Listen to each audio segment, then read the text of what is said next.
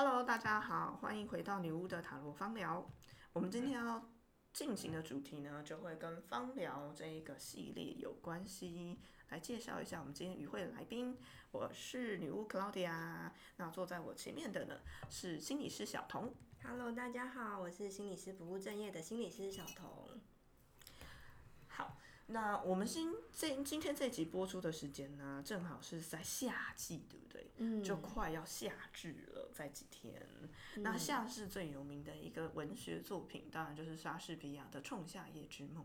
哦哦哦，对，《仲夏夜之梦》最著名的一个内容就是爱情的盲目，有没有？真的，对，被精灵的药水点到，然后爱上驴子的故事。对，好，那我们就今天要来谈谈爱情盲目这件事情，是不是有很多人在交往的时候觉得哇，对方真的好棒哦，但往往当你交往的时候觉得他很棒的点，在结婚或生小孩之后呢，就会是致命的缺点。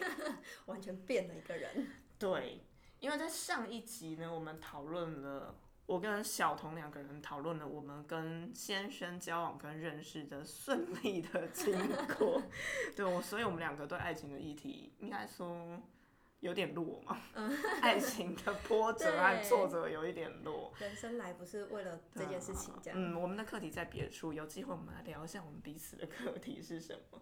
好，但是即使嗯我们现在还没有离婚，婚姻里面还是有几次是让人很想离婚的，真的很想放弃的时候。很想放弃，很想宰了对方。对，像我二零二零年生小孩嘛，那小童刚刚就是说生小孩之后是婚姻满意度的第一点。哦，对，这个在研究上是有的，就是在世界跨文化，就是在婚姻满意度最低的时候是婚姻呃结婚之后生第一胎后面的那一年。真的完 全可以理解。然后有研究显示，你如果生双胞胎，你屌丝会是雪崩式下降，完全可以理解。double 啊，真的。不过呢，我应该是在结婚之前就已经遇到这件，嗯呃不是不结婚之前，生小孩之前我就已经遇到这样子的状况了。嗯嗯，对，像，呃，我跟我先生的星盘呢，当初在结婚前呢，真的被我的占星老师，那个时候正好在学占星，被我的占星老师说我们两个是天作之合。哇这很难得哎。对，那个课堂上当下有非常多其他想要结婚的女同学，都羡慕嫉妒恨，真的。一定的。对，当时我对婚姻没有很正面的评价，所以我并不没有很想要结婚，当然也没有讨厌到要跟我男朋友分手的地步。可是我就会觉得说，为什么一定要结婚？嗯那来自我呃对于原生家庭婚姻的印象这样子。我可以说我会结婚，真的占星老师有推我一把哎，所以我结婚婚宴有请占星老师跟占星班的同学哇，这很重很重要的转要，转泪很重点。要。对，占星老师说你干嘛不结婚？你们就天作之合啊。然后我就想说，哦，受到旁边同学的羡慕、嫉妒、恨的眼光，觉得好像这婚不结不行这样，所以要对，请这些人。不结浪费。对啊，当时我还想说，哇，原来真的我们星盘很合，因为嗯我跟这个男生交往的最初，我们是。呃，结婚呃，应该交往第四年、第五年的时候结婚的。嗯嗯嗯，然后刚开始交往，我就有在咖啡店给占星塔罗师看过我跟他的合盘。那咖啡店大家如果有去过有占星师或有塔罗师驻点的咖啡店，就会知道他可能你买饮料或者是啊，送一提。送一提这一类的、呃这一类的占卜模式这样。然后那个时候我就好像是算了一题塔罗牌，然后请对方帮我看一下我跟这个男生合合不合这样子。然后对方就说你们超合的、啊，这没有什么好看，你们超合。今天有一堆女生来跟我，就是拿来找了一堆人跟我合盘，都不合。怎样？他问的怎样，我都是说不合。你这个就是不用问超合。当下我都还以为他敷衍我，但是后来学了占星才知道，哎、原来是我们超合的、欸。哦，好，因为我们离题，我们其实这今天这集是要讲离婚，最想离对，婚就是即。便前面都这么合，Yes，但还是会有一些 moment 让你很想要离放开生这个人觉得到底是哪里瞎了眼，怎么会选这个人？没错，爱情的盲目，真的。对，以前我在结婚前呢，跟朋友聚，跟朋友聚餐，然后无论多晚，我男朋友都会来骑车带我回家，即便我就在附近，呃，家里附近的餐厅吃饭，他就会来骑车带我回家。对，但结婚之后就没有了。结婚之后好差好多。对，前阵子母亲节我就有看到，前阵子母亲节我就有看到海巡署贴了一个文说，对，就是。嗯，你当然要救妈妈，因为女朋友就交给海巡救。对我老公就是属于会把我交给海巡救的，他直接告诉我，如果你跟你呃你跟我妈掉进海里面的话，我会先救我妈，因为你会游泳。哦，怎么这么不会讲话？真的不会讲话？怎么这么没有求生欲？然后我还跟他讲说啊，也是啦，那你还是先救你妈好了。啊，你也很不让他为难呢。因为也好像也没有什么好讲的，但女儿出生以后，我就说，那如果女女儿跟你妈掉进海里的话，你会先救谁？他说我会先先救女儿，然后因为如果先救我妈的话，万一把我妈救上来，我妈也会跟我说你怎么没有先救女儿？所以他会先救女儿。因此，在我老目前结婚生小孩之后，我在我老公心里的地位是女儿第一，妈妈第二，我是第三名。哎呦，你都没有心理不平衡吗？因为如果我老公跟我老公跟我儿子掉在水里，我一定会先救我儿子，我会叫他自己游上来，我就完全没有想。也差不多，也还好，你有女儿也有儿子。对，完全也没有想救他的意思。真的，其实还蛮蛮多人会说，就是小孩是小三的概念，嗯，就也确实蛮有这种。味道的，对啊，对啊，就是孩子出生之后，我猜这也是为什么，就是婚姻，呃，生完小孩后的那一年，通常是婚姻满意度最低的时候，因为你可能原本你的角色是伴侣，可是，在那一年你花了很多时间在当孩子的爸妈，而不是伴侣或爱人的角色，所以这个关系疏于经营，然后又加上另外一个角色有非常多的责任分工不均等等，所以就有非常多的冲突去消耗掉你们的爱。这果然是心理师或者是我们说精神科医师会注意到的事情嗯，因为呃之前我有产程的忧郁症过嘛，然后就有在看精神科医生，在那个时候，然后我大概是在生完小孩之后半年从精神科那边毕业，那最后其实精神科医生导入的议题，他就会说到你还是必须要经营你跟伴侣的关系。嗯嗯嗯，对对对，是啊是啊，其实我们在。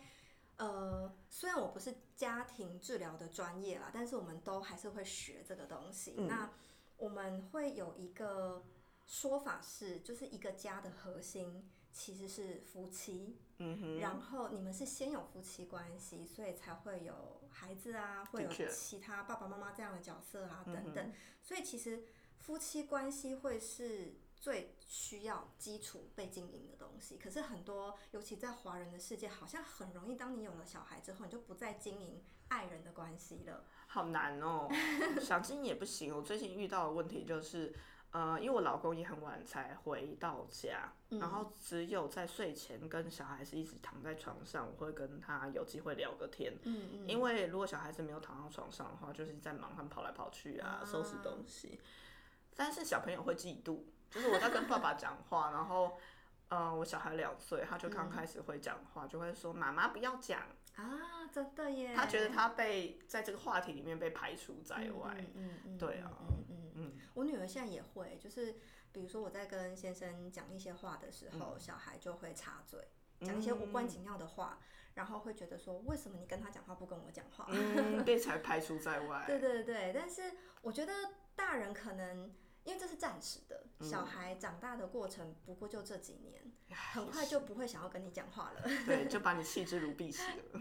对，很快就不想要妈妈出现在你，你不要送我去学校，我觉得很丢脸。嗯，对，但是我也觉得，就是如如这个是一个必经的过程。那夫妻可能在这这个阶段，孩子还小这个阶段，可能确实就是你会花比较多的比例在当爸爸妈妈。嗯，然后。会比较少的时间去经营伴侣的关系，但是不不能没有，嗯，而是你们彼此可能需要有一些共识，说我们就这几年，然后我们渐进式的让自己回到就是呃越就是多一点的伴侣，然后但这几年我们可能会拨拨一点能量出来做孩子的爸妈。嗯哼，嗯，对，像像我女儿现在是五岁多，然后我们开始会想要训练她自己睡。嗯，哦，然后我们就会一起把他的房间弄得漂漂亮亮的，然后一起可能带他去挑寝具啊，带他去挑哎这个房间的灯什么的，然后我们会告诉他自己睡有什么好处啊 等等，对，然后呃，我觉得这是一个有意识的让小孩跟爸妈的界限就是越来越清楚，然后这样爸妈你也比较能够有余裕去做一些。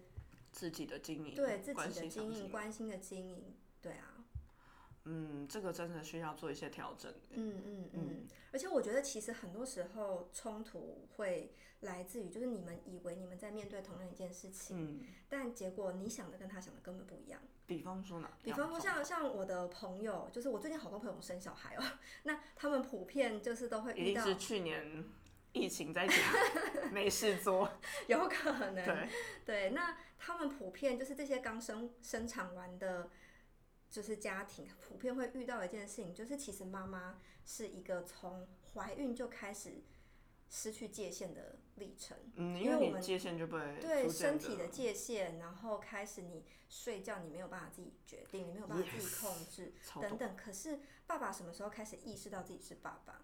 很多人其实是哇付钱那一刻，啊，付月子中心的钱，然后小孩要买一堆东西的时候，他才甚至就像你说的，就是那个小孩出生了，他才开离始开月子中心，他才开始准备自己要当爸爸。好，嗯。那这种心理准备度很不一样，所以两个人对于育儿这件事情是很不不在同一条线上的。嗯。然后甚至有一个科学研究，我觉得非常的，就是我我当当对我当时看到觉得哦这么好玩，就是妈妈因为这是一个演化的过程，就是因为我们需要呃不能让婴儿死掉，我大概知道你要讲对什，么，所以妈妈对于小孩的哭声的频率其实是特别敏感的。嗯，所以半夜的时候，小孩一哭，妈妈会醒来，嗯爸爸起不来。No no no no no no！我要说，呃呃，因为我在看 Netflix，然后 Netflix 它是它有一个影集叫做《零到一啊，岁对》，对对对对对对。对它这里面的第一季的第一集，它就在谈爱这件事情，就在讲跟你在讲的一样，然后他在说为什么会。呃，应该说母亲会有这样的情的嗯状态呢，是因为你脑袋里面的杏仁核被启动，而且对它只要一旦启动了，它这一辈子都不会关起来。所以是为什么小朋友你长到三四十岁，你妈还是对你就是很敏感。很敏感的原因。但是因为有这样子的研究出来，大家嗯一直都以为好这个是没有办法的事情，母啊亲就是好像天生你就是如此，是是是是但是错，因为这训个研练的没错，这个研究找了同志家庭，啊，他找了是男同志家庭二人，嗯嗯嗯，但是他发现主要照顾者一样杏仁核会打开。对，没错，所以各位男性、女性，这是 选择的问题，跟你是男人跟女人没有关系哦。当然，就是因为我们的华人文化里面，我们很容易把这个育儿这件事情分工给妈妈，Yes，然后很多女性各对种加强这一个社会观感 没错很多的研女性究可能自己来加也深。觉得她应该，就是她不自觉，但她就觉认为自己也应该这么做。没错，虽然我是这样讲了，但我个人也是被这样子的想法 捆绑着。对，是啊，是啊，所以我觉得这反而是一种，就是你要有意识的去训练你的另一半，嗯，好，就是彼此都可以互相补位。好，那这件事情呢，可能也会呃跟那一个就是你你不想要放手，你会担心小孩让爸爸完全全权照顾，他会怎么样？猪队友可能会没有办法怎样怎样对对对对，之这是一。这这某种程度也是一种你不不够信任对方有能嗯力做到这件事情。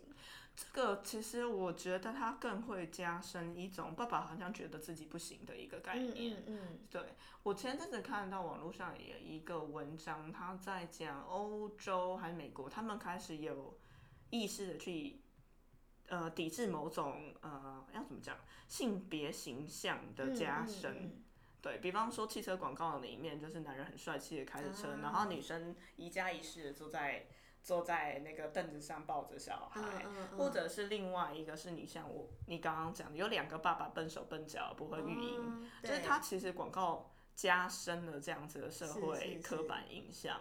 对，嗯我觉得。嗯是应该要把这个社会刻板印象给去除的。很多爸爸其实啊很会带小孩，真的真的，像像我今天来录音的过程，今天其实嗯。是个假日，所以我我先生就全权带小孩去公园玩啊，去哪里玩之类的。嗯对，就是我会，呃，我觉得有一些妈妈会对于这件事情有一些罪恶感，会嗯觉得自己没有做这件事情，没有育儿这件事情是有罪恶感的。嗯好，那呃，但我觉得妈妈们可以练习放下这件事情，因为嗯孩子不是只有你一个人的责任。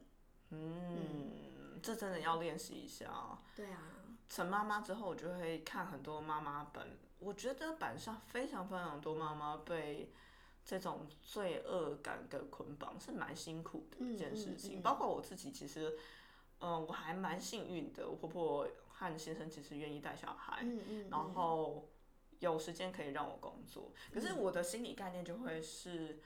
哦，我觉得我先生和我的婆婆已经帮我带小孩了，所以我要努力的工作，我不能、嗯不能又放假或是休息，因为这个是嗯得来不易的工作时间。嗯对，的确会有这样子的概念捆绑着我。嗯嗯对啊嗯嗯在心理学里面有一个观点叫做“够好的妈妈”。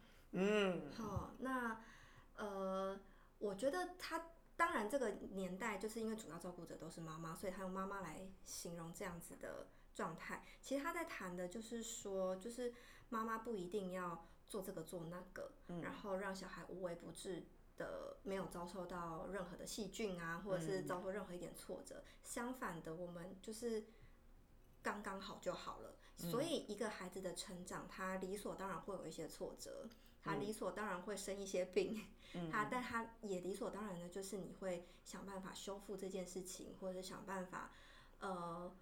至少不让他饿到啊，或者是如果不小心饿到，那我们怎么解决这个问题啊？等等，就是你其实只要自然，你怎么生存，你就带着孩子怎么生存。嗯，对，那他其实相信说，就是只要你不是恶意要伤害孩子，嗯，但是这个过程中任何的不小心，你你也一定会想办法修复它。嗯，好，那只要这样子的历程，对于育儿来说，他其实就是一个够好的妈妈了。你不用成为一个完美的大人，好，然后当然更不用说你不用把这件事情只背在你身上，就是你你你应该要允许想办法也让其他的照顾资源进来，对，不尤其是全部尤其是你的。另一半，没错，哦如何把另外一半训练成神队友，我们不会在这一期来讲，我们还是要回过来。你看哦，像我已经有先生愿意带小孩，然后婆婆愿意带小孩，其实比较起很多妈妈 带小孩的人来讲，我算是蛮幸运的。嗯而且上一集有提到说，我就是先生可以让我一个人出国一个月，他也不在意那样子。嗯，好，在这样子外人都觉得是好先生的状况下，我还是有想离婚的时候。哦，对啊，对，对啊，那小童呢？我也有啊，我经常都会觉得经常的都好想离婚 对，哦经常的都觉得我为了就是比如说生生孩子，其实是他比较想生，然后原来你也是。对，然后或者是呃，就是我会觉得我为了成为妈妈这件事情，我的界限一直在退后。嗯然后从身材啊，然后我的作息啊，然后我的甚至饮食习惯啊，就是我的空间等等，就是这个历程，我就是一直不断的在退后。可是先生的生活没有太大的改变。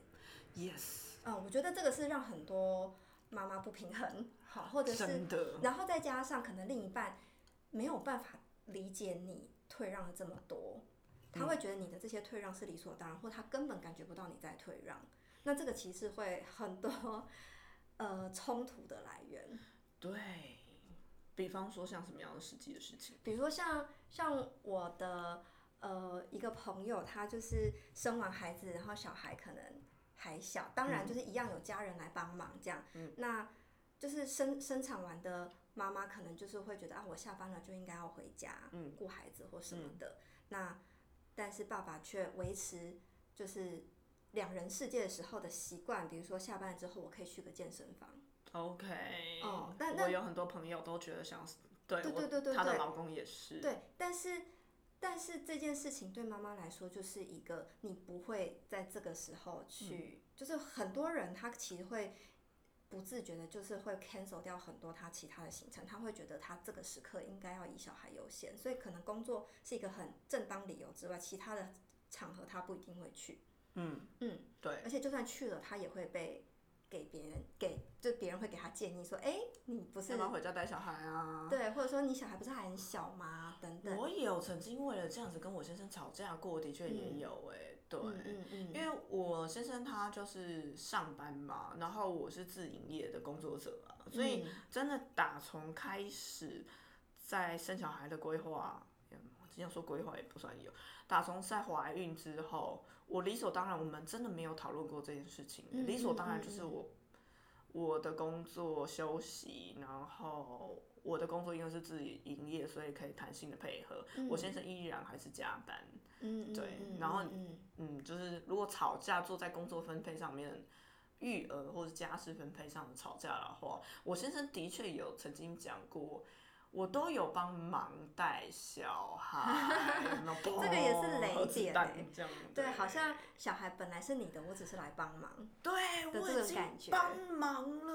啊，对这种真的。然后像我先生其实也有观察到，因为他后来就是有一点被被我的反应吓到，所以他就嗯比较认认真的在当爸爸。好，那他后来其实也有发现，呃，生活中比如说他单独带孩子出去，嗯，大家对他的评价是。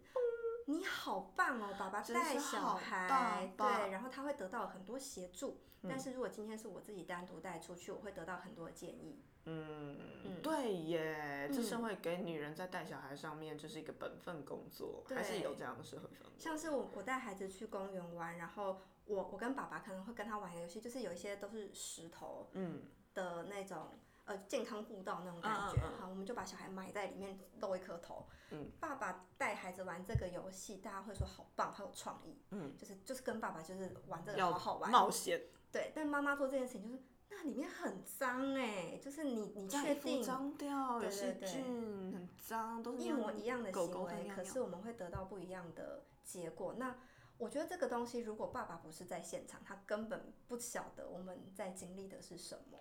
对耶，嗯，嗯，所以妈妈的包袱真的很多。而且这个是也是你最想离婚的点吗？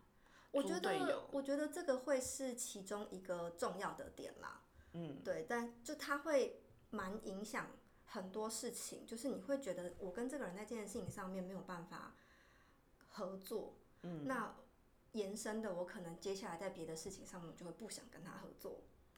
哦，这是一个稻草，然后前面对像是伏笔，然后后面排山倒海会有稻草倒过来。对对，对，说到猪队队友的生活过程，忍不住的就讲了太多，我 们完全的就比前几集还录的更长，完全都忘记讲到芳疗的地方。嗯好，那其实我觉得夫妻在家事或是育儿上面，无论怎么样啊，两个人其实还是要多做一些沟通。嗯嗯，对，这个嗯大概是逃不了的磨合，然后还有逐渐的习惯。那其实我们能不能用精油或芳疗上面，可以在嗯两个人关系里面做更多的润滑，嗯或者是做更多的帮助？其实有一些精油是可以让彼此可以更缓和一点的。哦对，像嗯，如果我们以占星芳疗的角度来看呢、我们找月亮相关的药嗯草。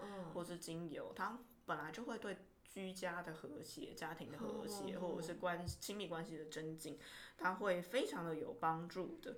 那月亮相关的药草啊，它就会有像，比方说香蜂草啦、嗯柠檬啦，然后或者是茉莉花啊这一类的。那茉莉花我们知道它又分成大花茉莉跟小花茉莉嘛对对对对。那大花茉莉它就是比较肉体感一点，有没有？嗯哼嗯。哼。所以你如果是比方生完小孩之后，完全进入了一个无性生活的夫妻，你其实可以用一点点茉莉精油，可以蛮可以增加某些情绪，比方说按摩或者单纯的熏香，嗯。不要太浓，因为有些男生可能没有很喜欢花香味太浓郁的，嗯嗯嗯，它是蛮有帮助的。做按摩油吗？还是空间熏香？空间熏香跟按摩油都可以。那以花朵类来说，用按摩油应该会是更理想。嗯嗯嗯嗯。但要看你先生喜不喜欢嘞。如果你先生是一个喜欢被按摩的人的话，我觉得按摩是最理想的状态。嗯。那如果他没有那么喜欢，也许你可以在你的复方里面加一点点的茉莉。然后去休息，它也会带来好。嗯嗯，对啊，那这个是今天在这个议题上面的建议。对我都还没有讲到我最想离婚的时刻呢，啊，所以想离婚要分成下一集，是不是？想离婚可以讲很多，真的耶！明明七月就是我的生生日月份，想离婚的议题大家会想比较想要听吗？好，如果有比较想要听的话，大家可以再给我一些回馈。那今天的节目就先这样子喽，大家期待下一集，拜拜。拜拜。